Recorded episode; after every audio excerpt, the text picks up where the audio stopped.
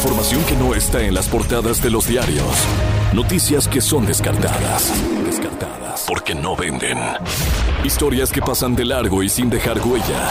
La papaya te las presenta en 5, 4, 3, 2. Muchísima atención, todo un éxito la campaña con cartones del candidato Novoa que ha sido imitada por su rival. Sin embargo, la reflexión del pueblo dice, no es lo mismo Daniel Novoa y sus carteles que Lucía González, Luisa González y sus carteles. Alvarito, pero no creo que eres nota. Pero quería decirla de todas formas. Pero ahora sí, vamos adelante, por favor. Claro que sí.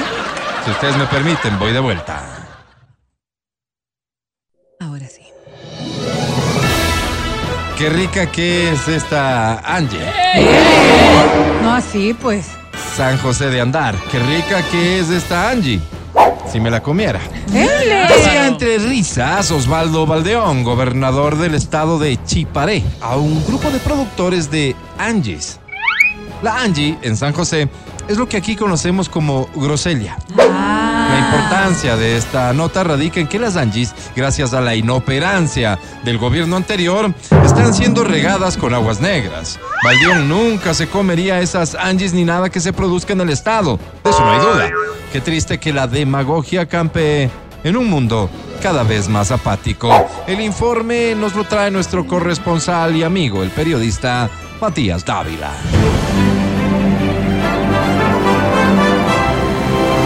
Adelante, Matías. Qué rica es esta Angie. Ve la montara con agrado y algarabía. Fue lo que habría dicho Pancho Zula, presuntamente refiriéndose a una mujer de origen colombiano, cuando un grupo de mujeres que el macho catalogó como feminazis reclamó por el comentario a Zula. Este dijo que se refería a la yegua Angie, que coincidencialmente está compitiendo en los Panamericanos de Hípica, donde tendría una gran posibilidad de ganar según Zula. ¿A quién creerle? Se pregunta uno al leer estas notas que vienen de la misoginia y el desmérito. Adelante, estudios. Ni vendrás con ese pollo chiquito a hacerte el simpático. Charleston. Ni vendrás con ese pollo chiquito a hacerte el simpático, fue lo que dijo la maestra parvularia Jan Calvin a Boris Wilson, su pequeño alumno de seis años. Lo cierto es que Calvin mandó el deber de que todos los niños vengan disfrazados de pollitos para la obra de teatro. El pollo que te ofrezco.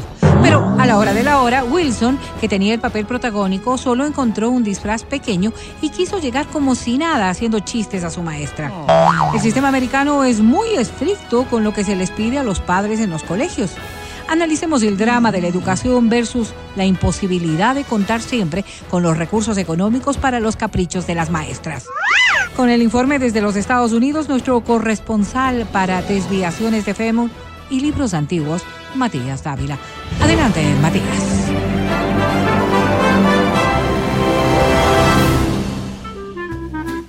Ni vendrás con ese pollo chiquito a hacerte el simpático. Fue lo que le dijo Viviana Barros a Brian Quisalombo. Al parecer Quisalombo tiene un pollo chiquito, pero lo grave es que quiere hacerlo pasar por pollo grande. Esto sucede en el frigorífico Te encajo el pollo del sector de los dos puentes.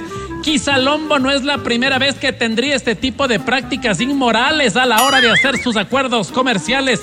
La policía ya tomó cartas en el asunto. Quisalombo está prófugo, pero según la policía arrestarlo sería cuestión de horas. De lo que nos dijo la fiscal Marlene Cajas, Quisalombo se estaría enfrentando a por lo menos 25 años de reclusión.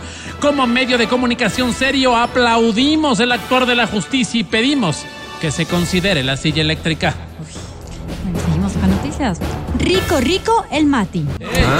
Alambú. ¿Qué es, pues? Qué rico que es el mati, decían en coro los niños de la escuelita Tamurto del Congo. Mati fue una genial iniciativa de la empresa de lácteos, de un brinco se la comió. La compañía se llama así porque lleva el nombre del héroe nacional congoleño, el general de un brinco se la comió. Les contaba, se trata de una especie de bolo, además de ser muy sabrosa, cuenta con todos los minerales y las vitaminas que un niño necesita para ir tranquilo a la escuela. Los niños creen que están chupando un helado, cuando realmente están accediendo a todo el alimento que necesitan para, para su crecimiento. Con el informe, nuestro corresponsal para juegos pirotécnicos y bases legales para importancia del armamento iraní, Matías Dávila. Matías, al aire.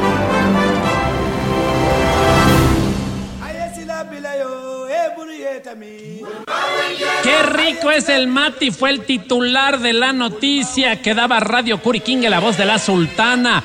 Y es que ayer en los juzgados de Chimborazo se habría descartado que fuera nuestro compañero Matías Dávila, el estafador que cobró dineros al grupo Ángeles de Lucifer. 35 adultos mayores que se reúnen en el parque infantil de Riobamba para supuestamente por 5 dólares llevarlos de paseo a Tulcán por una semana.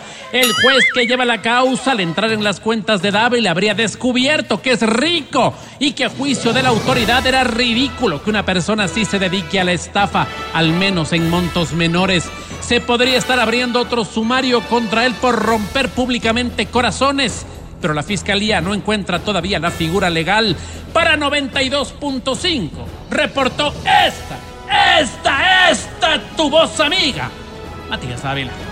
Gracias a Matías Dávila. Con él volveremos cuando la información así nos lo exija. En el show de la papaya.